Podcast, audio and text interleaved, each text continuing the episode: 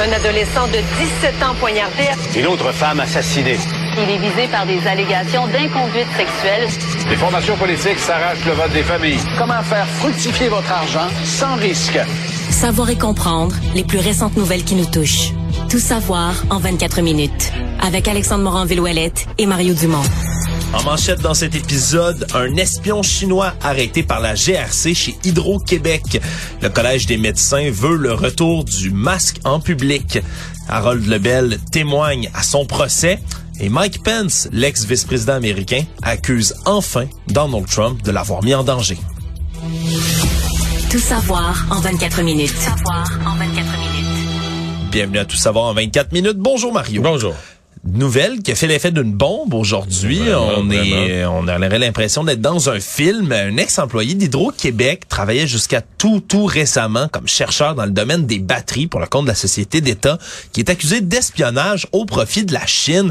Yang Shengwang, 35 ans, donc aurait obtenu des secrets industriels pendant qu'il travaillait dans ce centre de recherche pour Hydro-Québec, accusé de fraude, obtenu des secrets industriels, utilisation non autorisée d'ordinateurs, abus de confiance par un fonctionnaire public également, et tout ça, on nous confirme que ce serait au profit de la République populaire de Chine. Il faisait des recherches, entre autres, pour un centre de recherche chinois et une université d'origine chinoise en même temps qu'il était en fonction chez Hydro Québec. Donc, mais je pense pas qu'il importait chez Hydro le savoir chinois. Je pense que c'était plus plus dans l'autre direction. C'était vraiment dans l'autre direction. On dit du côté là de l'équipe intégrée sur la sécurité nationale qu'on a commencé une enquête en août dernier. Dès qu'on avait des soupçons sur lui, on a retiré déjà tous les accès. On peut écouter, Mario, une réaction de Caroline Desrosiers, qui est conseillère aux communications chez Hydro-Québec, ce qu'ils avaient à dire à réagir face à cette arrestation. Chez Hydro-Québec, on compte sur une équipe expérimentée en sécurité d'entreprise qui met en place des mesures de prévention et de détection pour protéger les activités de l'entreprise. Dans ce cas-ci, nos mécanismes de détection et d'intervention ont permis à nos enquêteurs de porter le dossier à l'attention de la GRC, euh, avec qui on a collaboré de très, très près. Vous savez, il n'y a aucune entreprise, aucune organisation qui est à l'abri Euh, c'est pour ça qu'on doit constamment demeurer vigilant et transparent et vraiment être tolérant au zéro pour ce qui est de tout manquement au code d'éthique. Donc cette fois-ci, on l'a attrapé à temps, mais, c'est pas. On parle, de, parle de détection. Écoute, je, je regarde d'enlever à Hydro. Un, ils l'ont détecté. Je pense qu'il y a bien des entreprises qui ne détectent pas du tout. Et deux, ils ont dénoncé à la GRC. Ils ont fait la bonne chose. Il y a des entreprises qui font pas ça, dénoncer à la GRC. Exactement. Des entreprises. Il y a des entreprises qui veulent pas que ça se sache. Ils se font voler leur technologie, mais ils se disent ça va inquiéter les actionnaires. Fait que ils gardent ça secret. Sauf que dans le cas d'Hydro, euh, la détection, ça a quand même duré longtemps. Ça a duré quoi? Au moins, on peut. La, février 2018 à octobre dernier. Donc on est sûr d'au moins quatre ans. Oui, bon. Moi, je veux dire, j'ai vu la nouvelle. Bon, il y a du bon, là. La, GRC, il y a une arrestation, on va faire un cas type, on va faire un exemple, ben, on va voir la sévérité de notre justice avec ça. Mais on nous parle de la, première application de la loi en 20 ans. C'est quand même fou quand on sait que dans les journaux, dans les dernières années, on en voit là. Il se multiplie ces cas où il y a des agents chinois qui viennent ici tenter de... Il y en a eu deux dans un laboratoire de Winnipeg qui sont portés disparus. On sait même plus où ils sont, un couple. Il y a ce dossier également des faux postes de police chinois qui auraient été ouverts à Toronto, qui, qui mèneraient, à toutes sortes de désinformations dans les quartiers là-bas. Il y a le, il y a un journal aussi qui était distribué à Montréal de désinformation chinoise. Je pense que c'est le Epoch Times qui était euh, distribué un peu partout. J'en ai déjà retrouvé un pamphlet sur mon pare-brise ici à Montréal.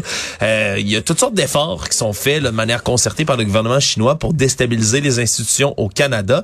Et là, de voir qu'il y en a des comme ça de l'espionnage, ni plus ni moins, qui est mené. Ça nous fait soulever toutes sortes de questions sur notre sécurité nationale, sécurité des entreprises également ici au Canada. Actualité. Tout savoir en 24 minutes avec la montée inquiétante des cas de virus respiratoires, entre autres chez les enfants. Il débordement donc qui en résulte là, des urgences pédiatriques. Le Collège des médecins recommande à nouveau le port du masque dans les lieux publics pour se protéger, protéger les autres. Une recommandation évidemment qui n'a pas force de loi du tout, là, sachant que c'est pas le Collège des médecins qui prend ces décisions-là, ni même qui fait des recommandations de manière publique. C'est vraiment la santé publique du Québec qui peut mener ce genre d'opération-là. Mais c'est tout de même un premier pas peut-être vers une rehausse, si on veut, de certaines mesures sanitaires qu'on avait délaissées depuis un bon moment avec la, la, la presque fin ou du moins la chute de la pandémie. Mais le pire, c'est que c'est même pas juste la COVID. Là. C'est vraiment c'est l'ensemble des virus respiratoires, incluant euh, le, le, le, VRS, là, le virus syncytial, qui, euh, lui, frappe particulièrement durement les jeunes, euh, les, les, jeunes, les, très jeunes, les enfants, les bébés, euh, vient causer toute la pression à l'heure actuelle sur les, les hôpitaux euh, pédiatriques. Ben oui, à Sainte-Justine, 195% d'occupation, hôpital de Montréal pour enfants, 125 Mais c'est pareil en Ontario. C'est pareil en Ontario. D'ailleurs, en Ontario, ce matin, le, le, le, directeur de la santé publique, au lieu de l'appel le médecin hygiéniste, il a fait une conférence de presse. Ouais, l'hygiéniste en chef de l'Ontario, Kieran Moore, lui, qui recommande officiellement, donc dans le cas de la santé publique ontarienne, à nouveau le port du masque dans les lieux publics. Ils disent même, là, si vous avez des symptômes et vous avez des enfants à la maison, symptômes qui s'apparentent au rhume, pouvez porter le masque à la maison. Faut surtout éviter la contamination auprès des enfants en ce moment. La pression, elle est chez les très jeunes, plus nécessairement chez les personnes âgées, quoi qui reste à risque. il semble qu'il y a des enfants, des, des bébés, il y en a qui sont vraiment malades, là. Ouais, euh, malades, euh, soins intensifs, là, à ce point-là, euh, dans les hôpitaux pédiatriques. Mais est-ce que, moi, la question, c'est est-ce qu'on va être capable de ravoir, après tout ce qui s'est dit sur la pandémie, puis un peu de politique là-dedans, une discussion sensée là, sur le port du masque? Je ne pense pas que nos, nos gouvernements vont revenir à ce qu'on a connu là, au cœur de la pandémie, à l'obligation de porter le masque, l'obligation partout. Mais mettons qu'on le recommande. Là. Est-ce que les gens, les gens qui veulent le porter le portent, les autres Bon, d'autres le portent pas, c'est certain que c'est pas tout le monde qui va qui va vouloir accepter. Euh, c'est vraiment le terme obligatoire, je pense, Mario, en fait, qui, ben qui oui risque d'être euh, sous oui la et non, parce que tu vois, Éric Duhem lui disait en campagne électorale ou avant, là, disait ah, pourquoi est-ce qu'on ne fait pas des recommandations que les médecins nous disent, c'est quoi le, qui est bon pour la santé, c'est quoi la bonne chose à faire, puis qu'ils laissent ça au bon jugement des gens, qu'ils nous laissent la liberté de choisir? Puis là, c'est exactement ce qu'on fait. Puis ce que je pouvais lire en fin de semaine, c'est qu'il était encore contre. Oui, il a, tweet, il a recommencé à tweeter là-dessus. Oui, oui, oui, oui, absolument. Il était encore contre, il dit c'est décourageant, il s'opposait, le Collège des médecins recommande le port du masque, c'est décourageant, etc. Mais c'est, pourquoi ouais. c'est décourageant? C'est, c'est, oui, peut-être, peut-être qu'il veut dire, c'est des, j'espère qu'il veut dire que c'est décourageant, là, qu'on soit encore pogné avec des virus respiratoires. Mais en quoi, pourquoi le Collège des médecins recommanderait pas ça si c'est la chose médicalement recommandée? Euh... Dans tous les cas, je pense que si vous toussez, vous avez des symptômes de grippe, de rhume, de gastro, du virus syncytial, euh, portez donc un masque dans ouais, les, ben, dans les lieux publics. peut, si c'est possible, on reste chez soi. Oui. Quand on est malade. Puis après ça, Et si on doit absolument sortir, ben on essaie de pas faire exprès pour le répandre. c'est un réflexe qui est, qui est très propre à certaines sociétés asiatiques, entre autres là, en Corée du Sud, au Japon, où on va porter un masque quand on sent Oui, qu'on a depuis des 20 symptômes. ans, depuis le SRAS, là, ils sont, On- euh, on ils sont faire- habitués à ça. là. Mais ça pourrait être une habitude à prendre. Puis tout le monde en a des masques maintenant chez nous, Mario, qui traînent, qui prennent la poussière là, de plus en plus. Des beaux masques, des fois avec des motifs. En, en quelques années Ouais, de ouais. pandémie, on s'en est commandé des beaux. Pourquoi ne pas les remettre quand vous avez des symptômes? Dans les transports en commun, dans les lieux publics? Du moins, le Collège des médecins vous le conseille. Mais est-ce que la question, c'est est-ce que le docteur Boileau va parler cette semaine euh, avec la pression qui est autour, avec la pression du Collège des médecins? Et deux, est-ce qu'il va parler... Ce matin, là, le docteur Morse en Ontario, c'était une recommandation claire. La recommandation de la, santé publique ontarienne, c'est de porter le masque dans les, lieux publics, etc. Mais c'était sur la pointe des pieds. C'était que son choix de mots. Puis quand il répondait aux questions des journalistes, là, tu voyais que euh, c'était coussiné, coussiné, coussiné, là, pas que ça heurte personne, mais c'était ça pareil. C'était ça la recommandation. Ouais, c'est spécial quand même que maintenant, le- on, on est tellement eu à mêler le politique et la santé publique avec la COVID Que que... là, on n'ose pas dire, on n'ose pas dire les mots précis. Or, euh, ce matin, c'est intéressant parce qu'on a une journaliste qui est allée sur le terrain, ben, elle parlait à plein de gens, ben, qui étaient pas tous pour le masque. Là. Il y en a qui étaient contre, puis vois, qui ne voulaient pas vraiment le porter. Mais il y avait comme pas ce mal. Il y a personne qui était agressif. Là. Tu sais, il y a tant personne- mieux, parce qu'il y en a Ouais, encore ouais. qui sont agressifs. Oui, mais c'est ce que je me dis, mais ma réflexion est plus, est-ce qu'on s'empêche d'en parler adéquatement ou d'utiliser certains termes? Fait, est-ce que 5% de la population mène 95? C'est ça, c'est ça ma question à laquelle j'arrive, qu'une grande majorité de la population est capable d'aborder ça de façon rationnelle, mais que euh, une tranche d'agressifs empêche tout le monde a peur d'avoir la vraie discussion. Euh, la santé publique va avoir peur d'utiliser les, les vrais mots dans sa recommandation. Tout le monde a peur de nommer les choses. Parce qu'on se dit, hey, là, qu'est-ce qu'ils vont dire, qu'est-ce qu'ils vont dire? Est-ce que, c'est ça, est-ce que 95% de la population se fait mener par 5? Le procès d'Harold Lebel pour agression sexuelle se poursuivait aujourd'hui avec un témoignage de l'accusé lui-même. Harold Lebel qui a fermement réfuté euh, la version des faits de la plaignante en ouverture de son procès, a affirmé qu'il ne l'avait jamais agressé. Par contre, a confirmé un fait. Il dit l'avoir bel et bien embrassé à ce moment-là. Il dit que c'était un baiser rapide et que par la suite, quand il l'aurait suivi vers les toilettes, comme disait la plaignante pour la pour la suivre littéralement jusque-là. Il voulait simplement s'assurer qu'elle était correcte, nier tous les attouchements qui ont suivi dans le lit où se trouvait la victime alléguée à ce moment-ci. Donc, euh, un témoignage qui est vraiment en contradiction, sauf sur ce point-là du baiser qui aurait été échangé dans cette histoire. Donc, euh, témoignage qui se poursuivait aujourd'hui procès aussi devant jury, on rappellera, qui devra trouver si oui ou non Harold Lebel est coupable. qui est en train de devenir un peu plus court que ce qu'on nous avait annoncé avoir réservé, je pense, trois semaines de la cour. Deux à trois semaines, oui. Ouais, puis finalement, ben là, euh, il y a eu juste un témoin. En fait, il y a eu juste la victime présumée comme témoin pour la couronne. L'autre témoin qui était l'autre personne qui était dans la maison, finalement, on l'a pas fait témoigner. Et pour la défense, ben, je crois comprendre qu'il serait pas impossible pour lui d'amener d'autres témoins, mais pour l'instant, on a l'impression que ça va être juste Harold Lebel lui-même qui va témoigner pour sa propre défense. Euh, fait que, s'il est interrogé aujourd'hui, contre-interrogé demain, et ça va être fini, ben, il va rester juste aux avocats de chaque côté de faire leur plaidoirie. Et le jury, le, moi, le jury, à la fin de la semaine, s'il n'y a pas de surprise, le jury va être déjà en train de, de délibérer. Tout savoir en 24 minutes. Il y a une décision prise par la Société de l'assurance automobile du Québec, la SAAQ, qui risque de mener à la suspension de permis de milliers de Québécois, des Québécois âgés plus particulièrement. À partir de maintenant, la SAC va suspendre automatiquement le permis de conduire des personnes qui ont des troubles neurocognitifs diagnostiqués, et ce, dès le diagnostic du médecin. Avant, si vous aviez un diagnostic de trouble neurocognitif, on exigeait un test avec la SAQ pour prouver que vous étiez apte à conduire. Maintenant, dans le fond, on renverse le fardeau. Ça va revenir aux conducteurs qui vont, eux, devoir contester la décision et aller prouver par la suite qu'ils sont encore aptes à conduire. Mais pendant ce temps-là, leur permis va être bel et bien suspendu. C'est une lettre qui a été envoyée aux professionnels de la santé qui confirme cette décision au début du mois de novembre. Et donc, on veut gérer et les risques au niveau de la sécurité routière et être plus simple au niveau du travail administratif mais ça pourrait toucher près de 422 000 Québécois qui sont au-dessus de 75 ans et plus, là, parce que c'est dans cette tranche d'âge-là qu'on développe le plus souvent de troubles neurocognitifs. C'est pas généralisé, mais ça peut arriver. Et donc, euh, on pourrait suspendre beaucoup de permis bientôt, Mario. Ça pose un dilemme quand même. Est-ce qu'on veut laisser des gens avec des troubles neurocognitifs sur les routes, même si c'est dangereux? Et de l'autre côté, ben, est-ce qu'on veut limiter l'autonomie des, des aînés? J'ai un peu de misère à me faire une idée parce que, bon, tu peux te faire diagnostiquer d'une nouvelle maladie qui s'appelle trouble neurocognitif, mais tu sais, qui vient d'apparaître, puis t'es encore bien correct, là. Oui. Puis on sait que, bon, souvent ces maladies-là sont dégénératives. Fait qu'on sait que le pronostic, c'est que dans, dans un an, dans deux ans, dans trois ans, tu vas en perdre un petit peu chaque année. Mais pour l'instant, t'es es, tout à fait apte à conduire. Donc, si on t'enlève ton permis, on te prie, peut-être qu'il t'en reste plus pour longtemps, peut-être qu'il t'en reste pour un ou deux ans à conduire, mais pour l'instant, t'es correct. On t'enlève le droit. Euh, la manière que la SAC l'explique, c'est bien beau parce qu'ils disent on inverse le fardeau de preuve, fait que la personne son permis suspendu, il faut juste qu'elle vienne passer son examen. Euh, c'est juste les délais. Est-ce que c'est si simple que ça? Là? Quand tu inverses le fardeau de preuve, la personne dit Oups, là, moi j'ai plus de permis. Là. la personne du jour au lendemain se retrouve sans permis de conduire.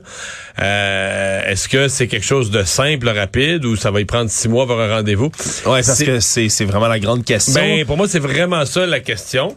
Euh, pour le reste, ce qu'on nous dit, c'est qu'à la fin de l'exercice, c'est les mêmes personnes qui auront ou qui auront pas un permis. Vous allez passer présentement, faut que tu ailles passer un examen. On te laisse ton permis jusqu'à l'examen, si tu peux le perdre. Là, on t'enlève ton permis jusqu'à l'examen.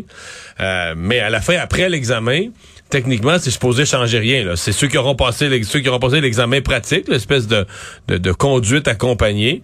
Ben ceux qui passent gardent leur permis, les autres gardent pas leur permis, ça change rien. C'est juste la, la, présomption. Mais la présomption, si c'est une affaire de deux trois jours, pas si grave.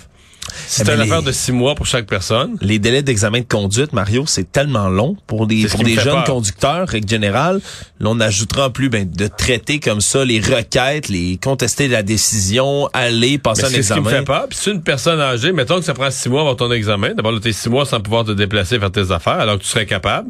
Euh, peut-être que tu as une maladie dégénérative et qu'il t'en reste plus si longtemps que ça, à avoir de l'autonomie, pouvoir faire des choses avant de perdre tes facultés. Tu veux en profiter? Tu voudrais en profiter? Deux. Et trois, si t'as 80 ans, puis t'es six mois sans conduire parce que t'as plus le droit, puis t'attends l'examen, quand tu vas arriver avec l'examinateur, il me semble, tu vas être extrêmement nerveux, déshabitué de conduire, tout ça. Ça, Ouais. dans les pires circonstances. Ça fait six mois, sept mois que t'as pas touché au volant, là. C'est vraiment, ben oui, le facteur de stress, tu fais bien de l'évoquer, j'avais même pas pensé. Ben, c'est tout ça, là, tu sais, que je, je, je, je- en théorie, ça a l'air à se tenir. En pratique, j'ai des questions. Savoir et comprendre. Tout savoir en 24 minutes. Une autre semaine se poursuit avec des témoignages à la commission sur les mesures d'urgence à Ottawa, euh, alors qu'on a eu dans les dernières semaines la réponse policière. Après ça, c'était la motivation des manifestants qui était examinée. Après ça, c'était l'enquête publique maintenant qui entre dans l'analyse de la réponse du gouvernement fédéral. On attend le premier ministre Justin Trudeau, sept de ses ministres la semaine prochaine également qui vont venir. Cette semaine, c'est plusieurs hauts fonctionnaires canadiens.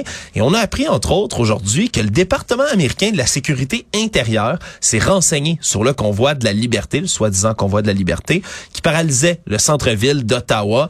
On parle, entre autres, de conversations téléphoniques au nombre de trois entre des hauts responsables de la Maison-Blanche, ni plus ni moins. Mais il y avait une volonté aux États-Unis. Il y a eu comme un convoi de camionneurs. Il y en a un, je pense, qui partait du nord pour se rendre en Californie. Il y a eu à un moment donné cette idée là, de convoi de camionneurs aux États-Unis pour aller bloquer des gens qui admiraient, c'était donc bien beau ce qui se passait au Canada. Ben, il y a eu des, des, si on veut, des simulacres comme ça, des imitateurs dans des pays comme la Nouvelle-Zélande, de convois de Ouais. camionneurs. Il y en a eu en Europe, en France, si je ne m'abuse. Pays-Bas également. On, il y en avait qui se prévoyaient pour Washington aussi. Donc, on voulait examiner la réponse à Ottawa, là, leur capacité à faire face à cette menace potentielle pour la sécurité nationale.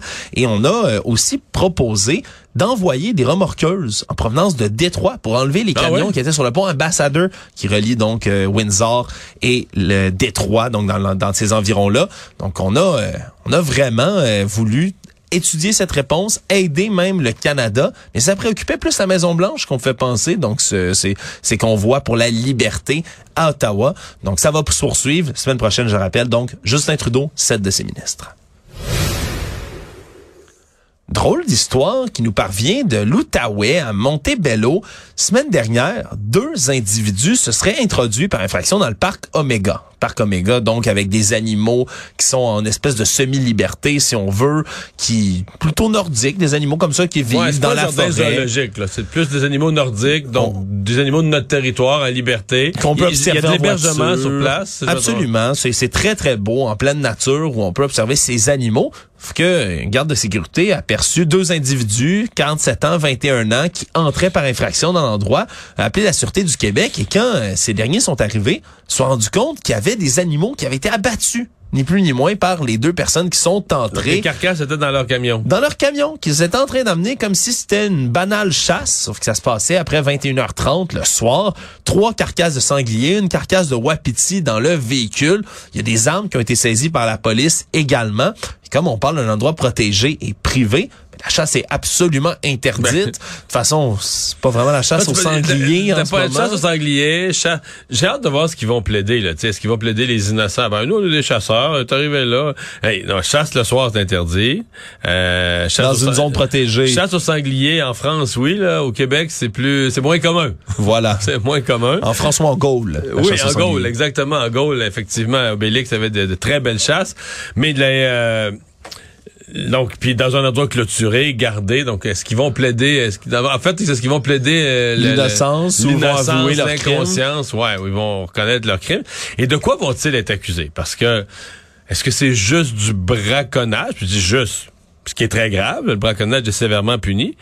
Mais est-ce que c'est plus? là? Est-ce que tu pourrais être... euh, est-ce que tu sais, je veux dire, t'es, quelque part, t'es rentré par réfraction sur un lieu? Faire ça, Euh, destruction de propriété destruction aussi, de parce que ça appartient au parc Omega, les animaux. Est-ce qu'on pourrait, est-ce qu'il pourrait même être poursuivi au civil pour la valeur des animaux? Le parc, c'est une activité récréative où les animaux ont une valeur. En tout cas, il me semble que c'est une histoire à suivre qui est plus qu'une simple histoire de, de braconnage. Euh, ouais, j'imagine un peu. je- il y a quand même des génies comme ça. dont on voudrait, on voudrait être un petit oiseau pour être là, voir la réaction, voir, mettons, ce qu'ils disent là, aux policiers, là, tu prime abord. Ah, sanglier, ben oui. Sa- sanglier, ah, je sais pas. Moi, c'est dans notre truck, ça. Ça avait l'air bon, on avait faim, on a dit qu'on ferait un petit détour par le parc pour se servir. J'ai hâte de voir l'explication, enfin. Économie. L'un des plus importants groupes de constructeurs propriétaires et gestionnaires de résidences pour personnes âgées, les RPA du Québec, qui s'adresse au tribunal pour se mettre à l'abri de ses créanciers. Le groupe Sélection, en ce moment, là, va devoir effectuer un redressement financier assez important. Ils exploitent 48 résidences pour personnes âgées au Québec. Il y a 7 tours à Donc- logement donc- donc, lucratif ils ont des aussi. actifs. Absolument. Des résidences gigantesques pour certaines, euh, Ouais, assez trois- luxueuses. 3000 employés, 14 000 unités d'habitation au complet dans le groupe Sélection. Des valeurs des immeubles estimées à plus de 3 milliards de dollars. Ils ont des ça. actifs, mais ils ont aussi des dettes. Beaucoup de dettes doivent, euh, on parle d'un prêt de 260 millions en ce moment qui serait entre autres en cause. Euh, on voulait repayer, le syndicat bancaire a décidé de rappeler le prêt. Ça a déclenché une cascade de problèmes pour le groupe Sélection qui ont aussi des hypothèques à hauteur de 2 milliards sur leurs bâtiments. Donc vraiment, c'est un gros dossier financier qui pourrait susciter quand même certaines inquiétudes là, du côté des personnes qui ont soit des proches ou qui habitent eux-mêmes dans des résidences personnes âgées. Qu'est-ce qui va arriver? Ben, je- sincèrement, je pense pas qu'il arrive rien. Ils ont suffisamment d'actifs. Ça semble pas être un groupe. C'est pas, pas un exemple où tu dis, OK, il y a plus de valeur. La question est plus... euh, Bon, la pandémie, elle aura sûrement fait mal. La pandémie a fait mal à tous, tous ces groupes, toutes ces résidences pour aînés qui ont, qui ont perdu des résidents qui sont décédés. Euh, les gens qui étaient pas en résidence, qui étaient dans leur maison, les aînés, avaient pas nécessairement le goût de les s'enfermer en résidence avec tous les règlements pendant la pandémie. Euh, mais bon, est-ce que je pense bien qu'un redressement va être euh, va être possible, mais c'est une euh, comme une mauvaise passe là, pour cette entreprise québécoise. Le monde. Les dirigeants du monde arrivent au sommet du G20 qui se tient à Bali en Indonésie et Justin Trudeau a durci encore une fois le ton envers la Russie, a annoncé d'entrée de jeu en arrivant 500 millions de dollars supplémentaires en aide militaire à l'Ukraine, imposer des nouvelles sanctions contre des responsables russes. C'est des sanctions à 1400 individus russes en ce moment qui sont imposées. Donc c'est de l'argent qui va servir à doter d'équipements militaires l'Ukraine, du carburant, du matériel médical également. Et la Russie, qui va être représentée sur place, non pas par Vladimir Poutine, qui ne sera pas présent au G20, mais par son ministre des Affaires étrangères, Mais- Sergei mais J'ai vu Lavrov. qu'il y avait eu une envie, un ennui de santé, Monsieur Lavrov. Là. Ah. Euh, ouais, à son arrivée, euh, la, un malaise? La Russie a refusé de dire s'il avait dû être hospitalisé ou pas, mais il y a eu à son arrivée en Indonésie, il y a eu un ennui de santé. Soit de M. Trudeau va peut-être se réaliser parce qu'il avait mentionné qu'il n'avait pas très envie de rencontrer M. Lavrov. L'Indonésie. Ouais, mais la rencontre la plus importante a eu lieu ce matin à l'arrivée. En fait, peut-être plus importante que tout ce qui va se passer euh, pour, par la suite avec Xi Jinping puis euh, Joe Biden qui ont eu un vrai face-à-face. Trois heures donc de rencontre. Quand même, en tout cas, les conclusions sont positives, rassurantes. On semble pas être à l'aube d'une guerre. on s'entend au moins pour dire et condamner le, le fait d'évoquer la menace nucléaire comme le fait M. Poutine, même si pour l'instant la Chine ne euh, va pas condamner encore une fois l'invasion de l'Ukraine par la Russie. Du côté de l'Indonésie, puis ça c'est quelque chose qui me fait un peu sourire, Mario, qui sont les hôtes de l'endroit. Eux ont voulu rappeler l'importance de mettre l'accent sur le consensus au lieu de la division, veulent parler de la sécurité alimentaire, énergétique. C'est un peu comme les autres, là, tu sais, qu'il y a des gens qui viennent chez eux pour une soirée, puis tout le monde se chicane un tout petit peu, puis non, non, s'il vous plaît, tout le monde, on aimerait que vous entendiez bien. Le Canada a quand même réitéré aujourd'hui que s'il y a des problèmes de sécurité alimentaire énergétique, c'est en grande partie à cause de la Russie qui a décidé d'envahir l'Ukraine. Donc c'est un sommet qui va être très, très suivi. Demain, on pourrait s'attendre à ce que l'ex-président des États-Unis, Donald Trump, annonce sa candidature pour l'élection de 2024 aux États-Unis. Il pourrait faire une grande annonce, c'est ce qu'il laisse flotter depuis un bon moment, donc on le verra si ça arrivera demain à Mar-a-Lago. Mais une autre chose qui va paraître demain, eh bien, ce sont les mémoires de Mike Pence, l'ex-vice-président, donc américain, celui qui était avec Donald Trump lors de son mandat de quatre ans, qui lui va publier ses mémoires même jour que M. Trump a fait des grandes annonces. Est-ce que c'est une coïncidence? Peut-être pas au fait euh, des derniers propos qui ont été prononcés sur la chaîne américaine ABC par Mike Pence, qui a pour la première fois, ou du moins première fois de manière claire, accusé le milliardaire républicain d'avoir mis sa vie et celle de sa famille en danger. On peut écouter rapidement. And I said it doesn't take courage to break the law. It takes courage to uphold the law. I mean, the president's words were reckless. It was clear he decided to be part of the problem. Les mots du président ce jour-là ont mis ma vie et celle de ma famille en danger. Il parle évidemment de la journée de l'assaut du Capitole dans laquelle il était coincé avec les autres parlementaires à l'intérieur. Donc avait euh, failli peut-être y passer avec des gens qui parlaient, chantaient même de Paul Mike Pence. C'est la première fois qu'on le sent, euh, bon on sait qu'il est choqué pour ce qui s'est passé ce jour-là contre Donald Trump, je pense que c'est la première fois qu'il en parle en des termes aussi clairs. Donc son livre sort demain.